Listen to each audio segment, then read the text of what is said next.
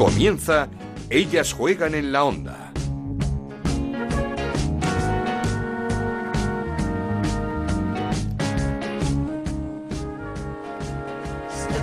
¿Qué tal? Bienvenidos una semana más a Ellas Juegan, el podcast de Onda Cero dedicado al fútbol femenino y con especial atención a la Liga Iberdrola. Esta semana se ha jugado la quinta jornada y vaya si les ha costado a los dos líderes, a Barcelona y Atlético de Madrid, que siguen con pleno de victorias, pero muy justitas el pasado fin de semana. El Barça se impuso al Athletic Club 1-2 con un discutido penalti sobre Lieke Martens, que eso sí volvió a hacer un partidazo, como se ha destapado la futbolista holandesa que nos volvió a regalar otro golazo y al Atlético de Madrid también le costó y mucho ganar al Valencia 0-1, el resultado con un tanto de Marta Corredera, una jugadora que siempre está en los momentos en los que se la necesita. Ambos conjuntos notaron el partido de Champions que jugaron en tres semanas con gran resultado para el Barça y muy malo para el Atlético de Madrid ante un grande como el Wolfsburgo. Por lo demás, el Madrid Club de Fútbol Femenino sigue siendo la sorpresa positiva, invicto y tercero en la clasificación, y la Real Sociedad la negativa, último y sigue sin puntuar esta jornada derrota en casa ante el Granadilla que coge aire. Pero vamos a repasar todos los resultados y la clasificación. Arrancamos. En Onda Cero arranca Ellas juegan en la onda con Ana Rodríguez. Resultados y clasificación de esta jornada número 5 de la mano de Raúl Granado, que no estará muy contento esta semana. ¿Qué tal, Ana? No, porque el Rayito perdía con el Sporting de Huelva 3 a 1, pero no es el único resultado de la jornada, porque el Zaragoza perdía también con el Sevilla 0-1, el Albacete ganaba 4-1 al Betis, el Valencia eh, perdía con el Atlético de Madrid por 0 goles a 1, Santa Teresa y Madrid empataban a 1, la Real Sociedad perdía con el Granadilla por 1-2, el Levante y el Español también empataban a 1, además de ese Sporting de Huelva 3, Rayo Vallecano 1 y el Fútbol Club Barcelona que ganaba en casa del Atleti de Bilbao 1-2. Con estos resultados, el líder es el Fútbol Club Barcelona con 15 puntos, los mismos que el Atlético de Madrid, que es segundo.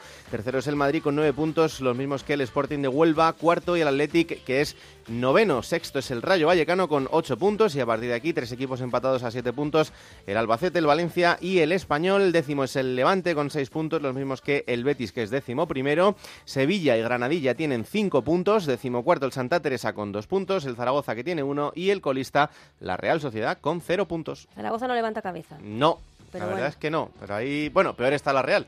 Sí, eso sí, que es el- Claro. hablaremos luego de la Real Sociedad con un eh, compañero de aquí de Onda Cero, a ver qué nos cuenta de ese mal inicio de la Real Sociedad, que es el único equipo que no ha puntuado por el momento en estas cinco jornadas de la Liga Iberdrola. Muchas gracias, Raúl. Nada. Y no hacemos esperar más a nuestra protagonista porque nos está esperando Ruth García, estandarte del Barça, de este Super Barça, y que acaba de recibir la medalla al mérito deportivo de la Generalitat Valenciana. Ruth García, muchas felicidades. Muchísimas gracias. No sé si te hace especialmente ilusión esta medalla por venir de tu tierra, que se acuerden de ti. No sé si es el título del que estás más orgullosa, quizás. Bueno, la verdad es que es eh, un premio muy emotivo, muy emocionante y el reconocimiento a, a bueno, pues a todo el trabajo que, que llevo hecho y al final representación al fútbol femenino. Bueno, ¿cómo va esta temporada en el Super Barcelona? Porque no habéis podido empezar mejor. Pues la verdad es que muy bien, el inicio muy bueno con, con todos los puntos conseguidos, en Champions un buenísimo papel por, por el momento y bueno, que siga la, la racha que, que, que es buena. Este Barça opta a todo. ¿Se puede decir que es uno de los firmes candidatos a la Champions este año? Bueno, eh, vamos a ir pasito a pasito. Eh, en la Champions es una competición muy complicada, que el año pasado hicimos eh, muy buena temporada eh, consiguiendo las, semifinales, pero bueno, sabemos que y somos conscientes de la dificultad que, eso conlleva. Y bueno, vamos a ir poco a poco, eliminatoria eliminatoria, y ojalá pues podamos estar en esa final. Ujú. ¿Qué tal con los eh, nuevos fichajes con Martens, con Dugan, con Andonova, Fabiana? No sé quién es la que más te ha sorprendido. No, la verdad es que muy bien, fenomenal, se han acoplado perfectamente al, al equipo, a la dinámica de- del grupo. eh, el idioma parecía ser un problema, pero para nada, eh, muy bien. Así que muy contentas y, y la verdad que ilusionadas porque nos aportan, aparte de mucha calidad, mucha alegría. Vale. Y lo malo de tener este super equipazo es que hay menos minutos. No sé cómo lleváis eso. Bueno, el, el míster lo, lo tiene complicado y eso es por, por la calidad y, y bueno la competencia que hay en el, en el equipo. Eso cada día nos hace mejorar mucho más y la intensidad de, de los entrenamientos y la calidad pues son son muy altos, son de muchísima calidad y, y, eso es bueno para el equipo. ¿Ha cambiado mucho con Fran Sánchez en el banquillo como entrenador?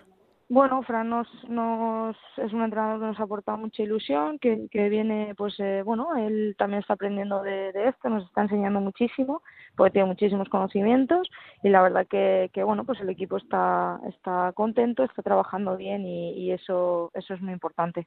Ruth, eh, muchísimas gracias por pasarte por Ellas Juegan, felicidades por esa medalla y mucha suerte en lo que resta de temporada. Muchísimas gracias a vosotros, un saludo. Esto es Ellas juegan en la onda, el podcast de Onda Cero, en el que te contamos todo lo que pasa en el fútbol femenino.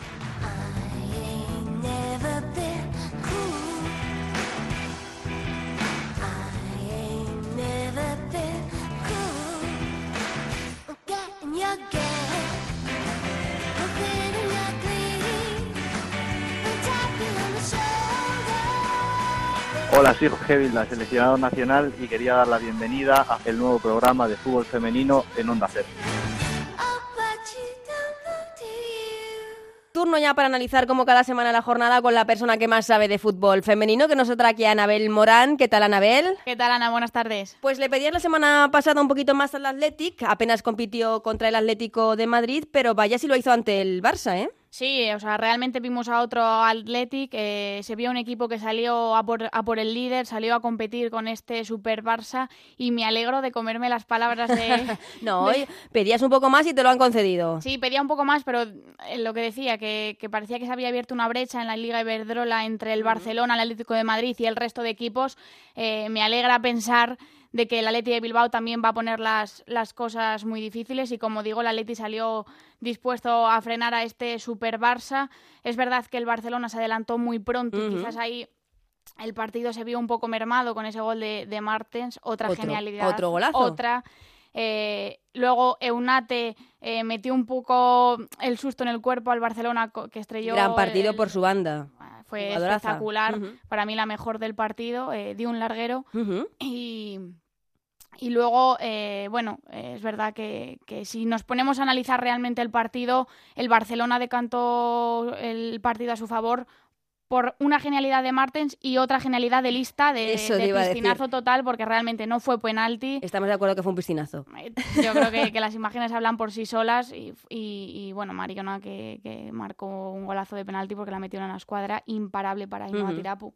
¿Este es el nivel que esperábamos todos de Lieke Martens o crees que todavía puede dar mucho más? Porque lleva ya tres partidos a, un nivel bastante alto. Lleva tres partidazos, pero es lo, es lo que decimos. O sea, el Barça ha fichado a esta jugadora para la Champions y es cierto que, que, también para la liga, cuando los partidos están, están, atascados o alguien te lo pone tan complicado como se lo puso la Leti de Bilbao, tiene que salir por algún lado una genialidad, una individualidad de una de sus jugadoras y que mejor que Martens, que es la pues nominada a una de las mejores jugadoras de Europa.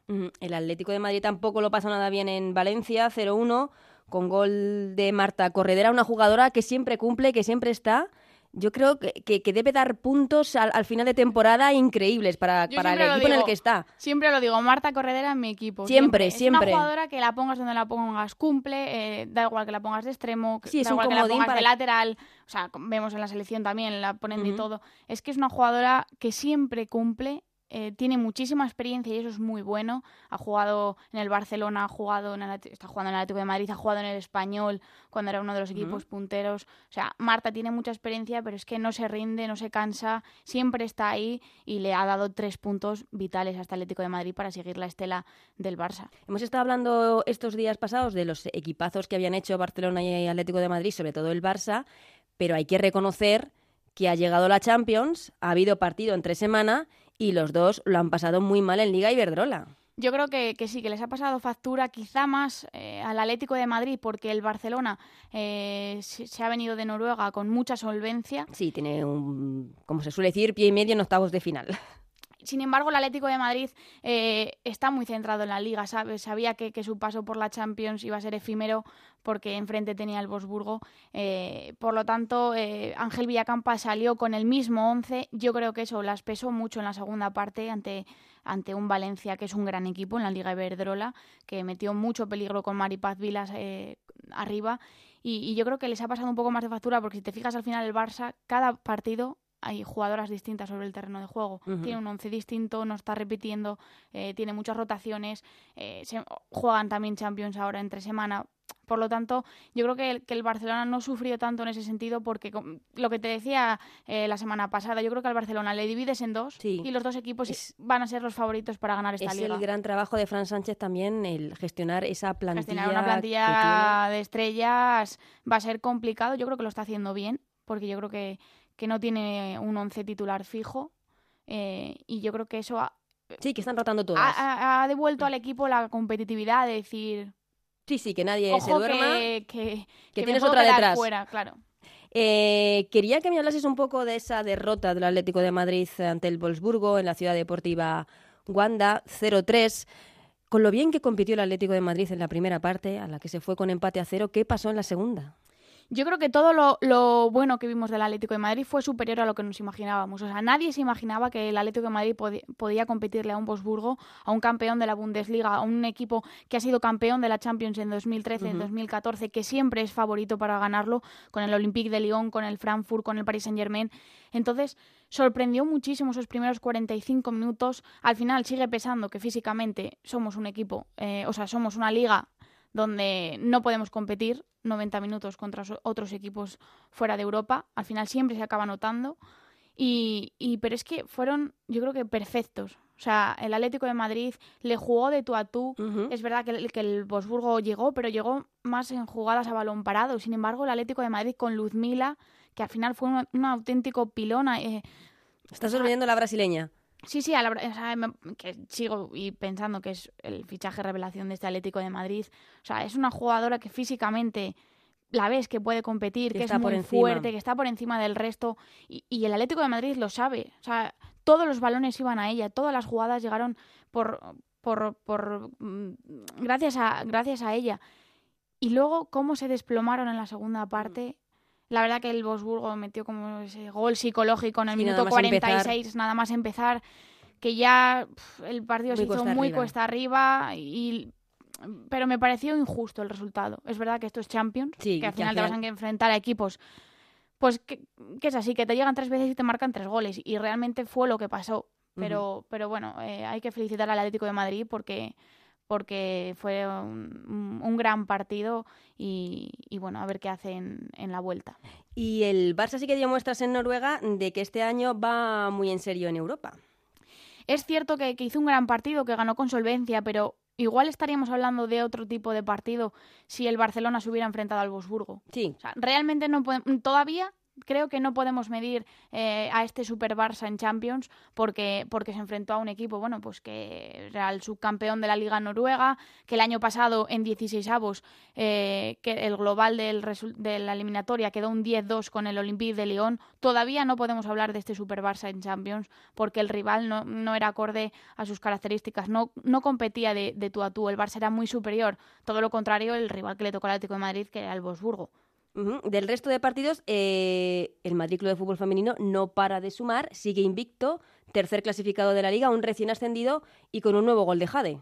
Sí, cosechó un importante empate en casa del Santa Teresa que le alza hasta la tercera posición. Es el mejor arranque de, un equipo debutante en, en, primera división. Jade, otra vez Jade, adelantó a las madrileñas en el minuto 69, ya suma cuatro goles y, Estela firmó el empate en el 81. Al final es lo que venimos diciendo. El, Madrid es el equipo revelación, es el equipo quizá el que tiene un poco el papel de, de la temporada pasada del, del Granadilla. Este año lo, lo está asumiendo el Madrid. El Madrid y, bueno, también hay que ver cuando se enfrente realmente a equipos como el Atlético de Madrid o el Barcelona cómo reaccionan. Luego hablamos de ese partido entre la Real Sociedad y el Granadilla que ha dejado a la Real Sociedad como único equipo sin puntuar aún en estas cinco jornadas de la Liga Iberdrola, pero quiero que me llames, eh, que me hables antes de dar las notas del Albacete, que perdió los dos primeros partidos, pero que ha remontado y que el otro día ganó 4-1 al Betis en un partido con además con muy buen fútbol. Jugó muy bien y, yo me estoy quedando muy, sorprendida con, con, la pareja atacante que hacen Cookie y, Alba. Eh, yo creo que, se está basando mucho el equipo en estas dos jugadoras. Jugaron muy bien, de hecho Cookie dejó uno de los detalles de la jornada eh, en el córner, como se dio un taconazo para marcharse de una jugadora del Betis. Bueno, yo creo que, que el Albacete está entrando en una buena dinámica y que eso va, va a ser muy positivo de cara bueno, pues a conseguir la salvación, que yo creo que ahora mismo es por lo que está luchando. Pues tenemos que poner notas, Anabel, de esta jornada 5. Eh, la crack. Yo diría que la crack esta vez sí es Martens. Por... Ya sí, ¿no? al tercer programa lo ha conseguido. Ya sí, por, por ese partido en Champions y porque al final eh, le dio la victoria ante, ante una Leti de Bilbao que, que fue un, un, equipo que realmente le plantó cara a este Barça. La sorpresa de la jornada, la jugadora a seguir. La jugadora a seguir yo diría que es eh, Piemonte, la jugadora de la italiana del Sevilla eh, que marcó, creo que también marcó la jornada pasada, eh, está siendo uno de los referentes en, el equipo sevillista, que es también un recién ascendido, así que yo me quedaría con, con Piemonte. Y lo más complicado, ¿de quién esperamos más para la próxima jornada de Liga Iberdrola? Esperamos más por muchísimo, es que no sé, me da un poco de apuro la Real Sociedad lo decíamos la semana pasada, está haciendo, creo que es el peor arranque que ha hecho en, la liga. Eh, no sé, yo creo que, remontarán, porque es que tiene un equipazo. Si te pones a plantear, o sea, si te lo pones a pensar, tiene un, tiene un equipazo. Es, es un equipo muy competitivo, pero que es que todavía no ha sido capaz de sumar ningún punto en las cinco jornadas. También es verdad que ha tenido un calendario de inicio un poco complicado, pero, pero bueno, eh, no sé, yo creo que, que, es un equipo que, puede dar mucho más. que puede dar mucho más, al igual que el Levante. Sí. Levante otra vez se ha dejado empatar. En el bueno, más allá del último minuto, podríamos decir. se ha dejado de empatar un, partido que iba ganando, como le pasó la anterior jornada. Sevilla también. Entonces, bueno, pero sí que es verdad que, que nada, que desde aquí les mandamos mucho ánimo a la, Real, Sociedad. Pues no te vayas porque precisamente de la derrota de la Real Sociedad ante el Granadilla vamos a hablar con nuestro compañero Sandro a Rufán, que estuvo allí, una victoria que al Granadilla le da aire porque no había empezado tampoco nada bien el equipo tinerfeño, otro equipo del que se espera mucho esta temporada, estuvo allí y nos lo va a contar. ¿Qué tal, Sandro? Bienvenido a Ellas Juegan. Hola, Ana, ¿qué tal? Muy buenas. Estuviste en ese partido entre la Real Sociedad y el Granadilla, esa victoria del Granadilla 1-2, una victoria que le hacía mucha falta a las, a las tinerfeñas. ¿Merecida la victoria, podríamos decir? Hombre, yo creo que en cómputos generales sí. El Granadilla Tenerife Gatesa hizo un muy buen partido ante una Real Sociedad que tiene un auténtico equipazo, que quizás la clasificación y los números del conjunto vasco no son lo exactamente reales según lo que lo que se puede ver de este equipo en el, en el terreno de juego, pero el Granadilla, pues aparte de vencer por un tanto a dos, falló un penalti y tiró otro disparo al, al larguero. Por tanto, a lo mejor quizás hasta el marcador fue un poco un poco justo. Una victoria además, como decíamos, muy necesaria porque no sé si en eh, Tenerife eh, Tony Ayala comenzaba a estar un poco en entredicho después de sus declaraciones, después de esa goleada encajada en casa con el Albacete. No sé cómo estaba la situación. Hombre, eh, desde la directiva, desde el conjunto del Granada de Tenerife Gatesa siempre se ha confiado en el míster, en, en Tony Ayala. tiene un bagaje detrás que le respalda eh, yo creo que lo suficiente para tener crédito todavía aún mayor si no se hubiese conseguido la, la victoria, porque el éxito de este equipo, sin duda, eh, es de la jugadora, pero también del cuerpo técnico, ¿no? Los dos años anteriores ha conseguido pues una clasificación histórica para la Copa de, la Reina y luego estar el año pasado en semifinales de, este torneo. Por tanto, yo creo que desde esa perspectiva tenía, tenía crédito. Pero es verdad que en el fútbol, cuando llevas cinco partidos sin ganar y cuando tú jugadoras pues a lo mejor dudan un poco del sistema de juego, de lo que de lo que se plantea en el terreno de juego, yo creo que el mejor bálsamo para poder eh, evitar dudas o, posibles contagios desde la directiva hacia el banquillo es ganar. Y se consiguió en un campo donde el Granadilla Tenerife nunca había ganado, es verdad que había empatado en sus dos visitas, en un campo donde eh, Subieta es muy complicado ganar, hay que comentar que ahí, por ejemplo, equipos grandes como el Barça y como, y como el Valencia solo han ganado por un tanto a cero y el Granadilla lo hizo por dos. Por tanto, yo creo que es una victoria merecida para el conjunto tinerfeño. Hablando de eso, de la Real Sociedad, Anabel, eh, ¿te ha sorprendido este inicio? Eh, no sé si es un problema de juego, de falta de acople con las jugadoras, de mal calendario, mala suerte. Yo creo que ha sido un poco de todo y, principalmente en el, que, en el que el equipo ha perdido ya la confianza porque al final son no dejan de ser cinco jornadas, un equipo que al final te esperas que siempre esté arriba y que están perdiendo los partidos casi por la mínima, por decirlo de alguna forma. Contra el Barça perdieron 1-0 eh, o 0-1.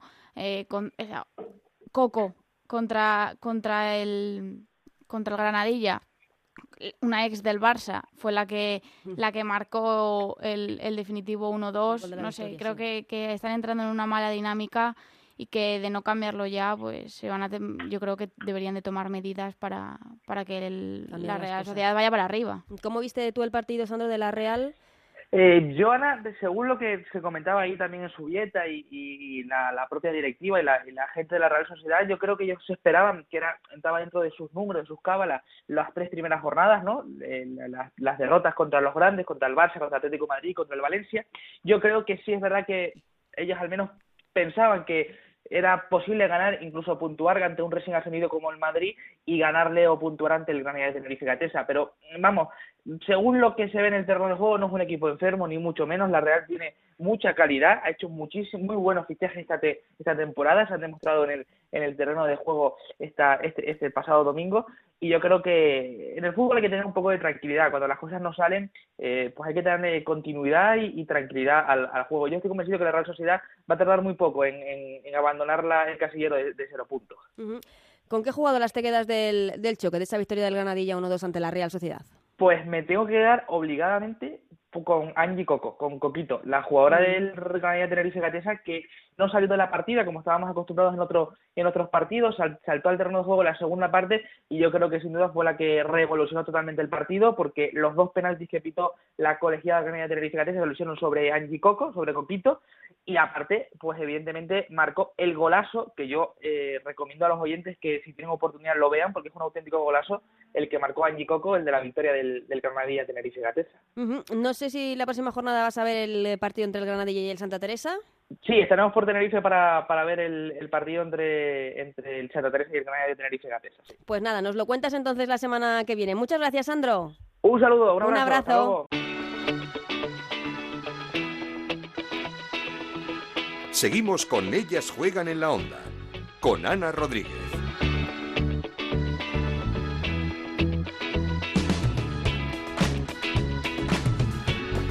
Mi compañero Gonzalo Palafox es un genio y nos trae cada semana uno de los momentos más divertidos del programa, una forma muy particular de conocer a las jugadoras de la Liga Iberdrola. Hoy conocemos a Ana González, jugadora del Granadilla de Tenerife. El test de Gonzalo Palafox. Un recuerdo de niña. Pues cuando paseaba con los caballos con mi padre. Hoy vamos a conocer al auténtico hombre que susurra a los caballos. ¿Os acordáis de la película? Pues ese hombre existe en la realidad. En el mundo del caballo, la doma tradicional eh, es en donde intentan imponerle al caballo el lenguaje humano y el pensamiento humano cuando en realidad estamos en una relación natural de presa y depredador y lo suyo y lo más fácil y lo más simple es hablar el mismo lenguaje del caballo, que es el lenguaje que nosotros también tenemos naturalmente, que está basado en la energía. El pilar de ese lenguaje es la energía. La última serie que has visto. Pues Los Hombres de Paco, que ya hace mucho tiempo. Don, don Lorenzo, ¿tendría usted un momento? Sí, Paco, dime, ¿qué quieres, hijo? Tenemos indicios de que los marines americanos no estaban buscando a un talibán sino a un ser. Podríamos estar hablando de, un ser de otro planeta. Ha habido avistamientos. Incluso se, han producido contactos. Dios. Es más, os puedo decir incluso dónde está Eliti. ¿Queréis que os diga dónde está Eliti? En mis cojones. En la nave nodriza de mis santos cojones pandilla de capullos que estáis todo el puto día haciendo el capullo, el capullo. Un plato canario. Pues las garbanzas me encantan. La canción que más suena en el vestuario. Pues suena un poco de todo, pero la de Somos Guerreras siempre suena antes de salir al campo. Somos guerreras,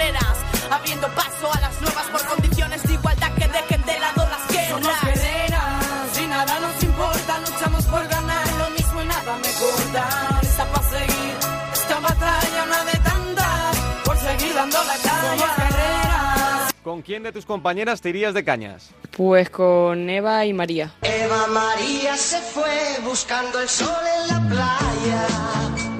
Un defecto. Pues mi carácter. Un mensaje en defensa del fútbol femenino. Que este fútbol seguirá creciendo y intentaremos llegar lo más lejos posible. De pequeña querías ser Abogada. Up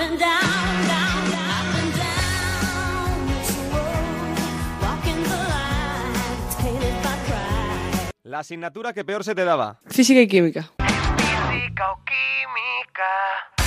Lo más importante en la vida es La familia.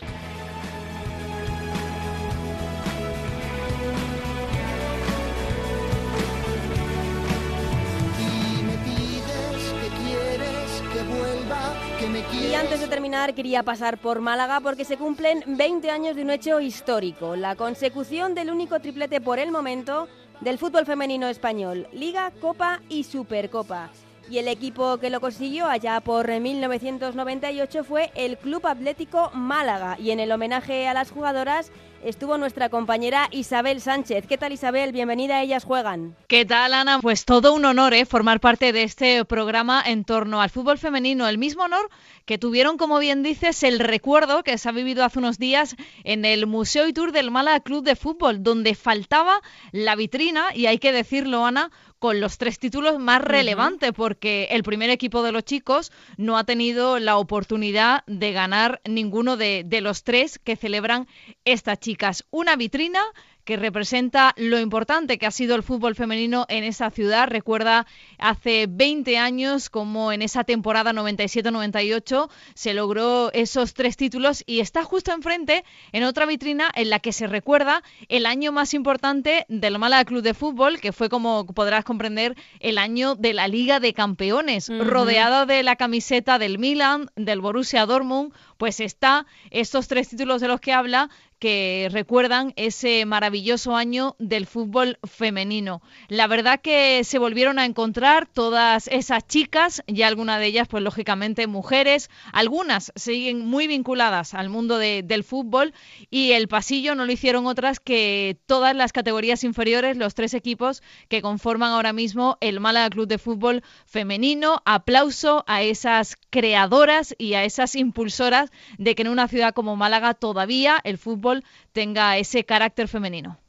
Y con una de esas jugadoras, de aquellas jugadoras que consiguieron el triplete hace 20 años, vamos a hablar con Isa Guerrero. ¿Qué tal, Isa? Muchísimas gracias por asomarte a Ellas Juegan. Gracias a vosotros, ¿no? Por, por este espacio tan bonito que dedicáis al fútbol femenino y, y gracias por el reconocimiento que desde el programa pues hacéis a, a- al Club Atlético Málaga, como bien dices, y a, y a ese hecho histórico, ¿no? La verdad que un día muy, muy emotivo. En primer lugar, como comenta Isa, ese pasillo que, que hacen, bueno, pues todas las jugadoras que forman la estructura femenina hoy en día, desde las más pequeñitas hasta las jugadoras del, eh, del primer equipo, la verdad que muy emotivo y bueno, un día pues como puedes imaginar, la verdad que como digo, lleno de sentimientos, lleno de, de grandísimos recuerdos, muchas de las jugadoras hacía mucho tiempo que no eh, no nos veíamos y, y son días de para eso, ¿no? Para estar contentos, para remo- re- recordar y rememorar aquellos bonitos días en los que, bueno, pues tuvimos eh, la suerte de lograr esa hazaña, ¿no? De conseguir los tres títulos más importantes para, para Málaga, para la ciudad y, y para Andalucía. Supongo que es motivo de orgullo ver que ese triplete luce en el Museo de la Rosaleda, ¿no? Bueno, la verdad que, como dice Isa, yo sí he seguido muy muy ligada al, al mundo del fútbol, he seguido en el Club Atlético Málaga, bueno, hasta Hasta hace hoy nada, día, sí. hasta hoy día exactamente. Y la verdad que los títulos llevaban allí muchísimo tiempo, ¿no? Los títulos llevaban allí, eh, pues bueno, te puedo hablar de 8 o 10 años porque ya se, se empezó a trabajar en lo que hoy en día es el Museo Tour y demás. Y lógicamente, pues los títulos más importantes del fútbol femenino y bajo el nombre del Club Atlético Málaga no, eh, no tenía como ser de otra forma que estar allí, ¿no? La verdad que llevaban ya mucho tiempo. Pero bueno, por H por B ha sido ahora cuando eh, se han logrado exponer, como bien dice Isa, en una parte eh, muy bonita de- del, del Museo Tour. Eh, la verdad que, que yo creo que se ha hecho con, con muchísimo cariño. Eh, sí tengo que decir desde aquí, Isa estuvo presente y sabe que faltó, bueno, pues una persona fundamental en todo esto que no quiero dejar de recordar como fue el, el fundador, la persona artífice de, que el fútbol femenino en Málaga sea lo que es y, que haya sido lo que haya sido, como es Manuel Hernández Navarrete, no pudo asistir al acto. eh, y la verdad que, bueno, desde aquí agradecerle tanto y tanto que ha hecho por, todas las chicas que nos ha dado esa oportunidad de, jugar al fútbol y de conseguir, pues fíjate, ¿no? Esos títulos tremendos. Mm, ¿Cómo, cómo recuerdas aquellos días del triplete, aquellos momentos? Bueno, pues la verdad que parece que vivíamos en una nube, ¿no? Yo así lo describía, ¿no? Porque la verdad que transcurrió el mes de mayo, a final de mayo jugamos la, la Liga de Campeones, que nos dio el, primer título, eh, a final de junio el, la final de la, de la Copa de la Reina, y bueno, a vueltas de, de agosto pues se jugaba la Supercopa de España en partido de ida y vuelta, el primero en Pamplona, el segundo en Málaga. Fueron tres meses de, de auténtica locura, ¿no? Porque eh, acababas de aterrizar de, celebrar un título y te ponías las botas otra vez para volver a entrenar porque se preparabas el siguiente, ¿no? La verdad que ya te digo, fueron días de, de vivir en una nube entre eh, celebraciones, eh, entrenamiento, una locura, ¿no? Yo creo que, que con el tiempo, un poquito cuando van pasando el tiempo, sinceramente es cuando quizás te das más cuenta y, y lo disfrutas más desde el punto de vista de, de- te digo, que fueron días de, de, de carrera, de, de mucha locura. También coincidió con el ascenso del, del Málaga a Segunda División, que pudimos, bueno, pues celebrar juntos por las calles de la ciudad de Málaga en aquellos autobuses descapotables. Ya te digo, fue fueron días de, de Para no locura, olvidar. De locura, exactamente. Pero la verdad que ahora que lo ves un poquito más con eh, con serenidad y un poquito más desde la distancia, eh, bueno, pues días, como te digo, cargados de, de sentimiento, de, de mucho trabajo, porque detrás de, de esos títulos, como todo el mundo puede imaginar, había mucho trabajo en, en época en el que el fútbol femenino, la verdad que no era ni mucho menos ni tenía la repercusión que tiene hoy en día, ¿no? Yo creo que todavía con más valor porque éramos auténticas eh, guerreras que, que hacíamos todo por, por amor al arte. y Pioneras. Exactamente, y encabezado por una persona, como te digo, que era Manolo, que era un, un amante y un loco de, de este deporte, ¿no? Yo creo que, que, como te digo, ahora se le da muchísimo más valor a, a todo esto cuando no teníamos apenas ayuda, ¿no? Como, como te digo. Isa, yo le estaba comentando a Ana antes de, de empezar eh, esta- este programa de Ellas Juegan. ¿Dónde jugabais vosotras? Porque aquí en Málaga, si decimos la Escuela Franco, que es el actual Instituto La Rosaleda, pues los malagueños sabemos dónde está y sabemos eh, cómo es ese campo de todavía el albero, de cuando las botas llegaban a casa llena de barro. Ahí jugabais vosotras, las ganadoras del triplete. Pues sí, no, Isa, tú que bien conoces la ciudad y conoces la- las instalaciones, pues en aquella época no teníamos campo donde entrenar, y esa es la realidad. La verdad que teníamos que andar eh, pidiendo, en este caso, bueno, Manolo, una persona que lleva vinculada al fútbol malagueño, al fútbol base 45 años, pues eh, con, con amigos y, y, bueno, con conocidos de los clubes, pues para, para poder entrenar. Y como dice Isa, eh, en aquella época teníamos la suerte de, de disputar los partidos de, de liga, los partidos oficiales, eh, en el anexo de la Rosaleda, pero hubo, por ejemplo, en aquella temporada que se consiguieron los títulos, hubo, bueno, anécdotas como que cayó una tromba de agua tremenda eh, y el, el partido no se pudo jugar en la Rosaleda, no se, en el anexo de la Rosaleda no se pudo jugar en el, en el Viso, que es, digamos, el campo que, la, que el Málaga tenía como eh, campo de, de segundo campo de entrenamiento y para el filial y demás, tampoco se podía jugar y se sabe perfectamente que cuando está en Málaga, todas las instalaciones de césped natural allí se ponen impracticables y jugamos aquel partido de primera división en el- la Escuela Franco, ¿no? Aquello fue histórico.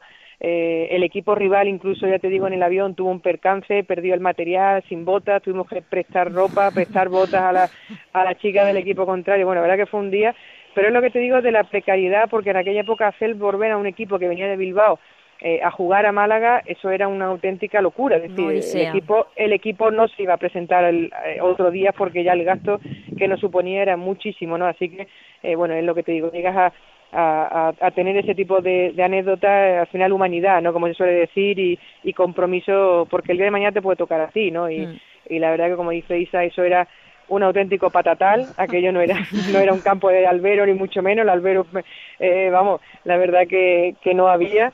Y detrás lo peor que había cuando entrenábamos allí, porque si era la instalación donde entrenábamos, eh, la hierba tenía pues metro y medio, eh, que no se te cayera el balón cuando tirabas a portería, pues la portería no tenían redes, como podéis imaginar, es decir, eh, allí como se suele decir, ¿no? Eh, el que la tira va por ella, ¿no?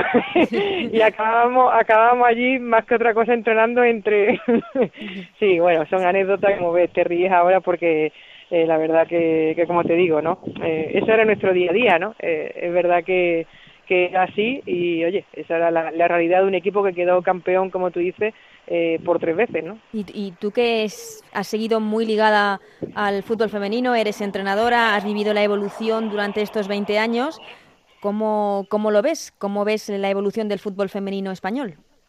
Pues mira, como tú habías dicho, fuimos las pioneras, ¿no? Pusimos esa primera piedrecita en, en Málaga, cuando auténticamente nos llamaban que estábamos locas y que éramos, bueno, pues eso, ¿no? Unas locas y nadie creía en esto. Eh, y hoy en día, como pudo ver Isa el otro día, el ver a tantas chique- tantas chicas jóvenes, tantas niñas pequeñitas que, que ya empiezan y sobre todo Quizás que eso es lo más importante, que las niñas vean que, que- no son bichos raros y que al fútbol se puede jugar perfectamente. Exactamente, ganarse el respeto, ¿no? Eso la es. verdad, Ana, porque la verdad que ha costado muchísimo, eh, hemos tenido que pelear y, y seguimos peleando, ¿no? Porque la verdad que el fútbol, pues no podemos obviar que es un deporte eh, de hombres, hecho para hombres y por hombres, y nos ha costado muchísimo abrirnos nuestro huequecito, ¿no? Nosotros fuimos el primer equipo también, el Club Atlético Málaga, el primer equipo que echó a andar un equipo en categoría infantil que competía en una liga masculina, porque no hay No, ligas claro, femeninas en no. Málaga. Exacto, ni sigue sin haber, es decir, eso dar todos esos pasitos eh, costó muchísimo, eso hubo que llevarlo hasta competiciones eh, fuera de, de España porque aquí en la Liga la Federación Española no lo reconocía, es decir, que el trabajo que se ha hecho es enorme, no todo eso queda ahí y la verdad que una alegría inmensa pues ver ahora a chicas y a jóvenes con con siete, ocho, nueve añitos, que tienen su sitio, que, que pueden ir a jugar a fútbol, como tú dices, como cualquier otro niño de su edad lo puede, lo puede hacer, y sobre todo porque hemos dejado sembrado, oye, un, futuro para ellas por delante eh, muy bueno, ¿no? Y sobre todo ahora porque el fútbol femenino está en auge, están llegando, bueno, pues patrocinadores importantes, están llegando apuestas importantes por el deporte del fútbol femenino y eso a la larga, pues, eh, solo puede traer cosas buenas. ¿Cómo veis al Málaga? ¿Hay equipo para volver pronto a jugar en primera línea del fútbol femenino? Bueno, yo tengo que decirte que Málaga siempre ha tenido una cantera muy, muy buena. Eh, toda la vida hemos tenido jugadoras bueno, que hemos estado peleando y se pudo comprar el otro día, ¿no? Esas jugadoras que eran que eran las que celebraban el otro día el, el homenaje, bueno, que celebrábamos, ¿no? El homenaje al, al triplete, éramos 100% un equipo de malagueñas. Yo creo que todavía con más orgullo, digamos, porque sabemos Más que Málaga es una tie- también.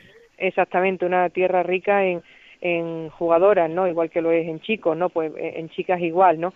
Este año, bueno, el proyecto es nuevo, muchos cambios, jugadoras de fuera, pero como te digo, ¿no? Yo creo que hay que seguir confiando en que las canteras de Málaga y las jugadoras de aquí nos van a seguir dando mucho éxito. Se ha hecho una apuesta muy fuerte desde, desde el club, como digo, eh, con jugadoras de fuera y, y bueno, eh, yo creo que, este año hay que hay que pelear por todo y por todo es, es el ascenso, ¿no? Yo creo que no hay otro objetivo que sea ese. De acuerdo totalmente con, Isa, Ana, con, con esa intención que persigue el Málaga, reforzando pues lo que es la, primera plantilla, se puede decir, del Málaga Club de Fútbol Femenino. Pero lo bonito también era ver el otro día la cantidad de niñas jóvenes, los tres equipos que componen ahora mismo esas categorías inferiores, y que hay futuro, que eso es lo bueno, a pesar de que en el primer equipo se están haciendo fichajes, se están trayendo niñas de equipos previsiblemente superiores para intentar reforzar y para intentar ese ascenso ansiado y que poder estar el año que viene en la Liga Iberdrola, que sería todo un éxito. Todavía hay aquí cantera en Málaga, hay niñas deseosas, muy jóvenes, con siete añitos tan solo, de jugar al fútbol y que esta liga vaya para largo y este fútbol femenino aquí en Málaga tenga, tenga futuro. Pues Isa Guerrero, ganadora del triplete en la temporada 97-98, mil gracias por haber estado en Ellas Juegan y enhorabuena por haber puesto esa semillita tanto por el fútbol femenino de Málaga porque como en el fútbol femenino español. Muchísimas gracias, Isa. Gracias a, a vosotras y gracias a la labor que hacéis porque también es fundamental el empujoncito que, que dais, ¿no? Sin eso tampoco el fútbol femenino ni ningún deporte llegaría a ser lo que es. Isabel. Gracias compañera y un honor formar parte de este gran programa. Ellas juegan, esto acaba de empezar pero futuro tiene también igual que lo tiene el fútbol femenino. Eso te iba a decir que sea la primera de muchas colaboraciones juntas. Eso cuando quieras, un beso. Un abrazo.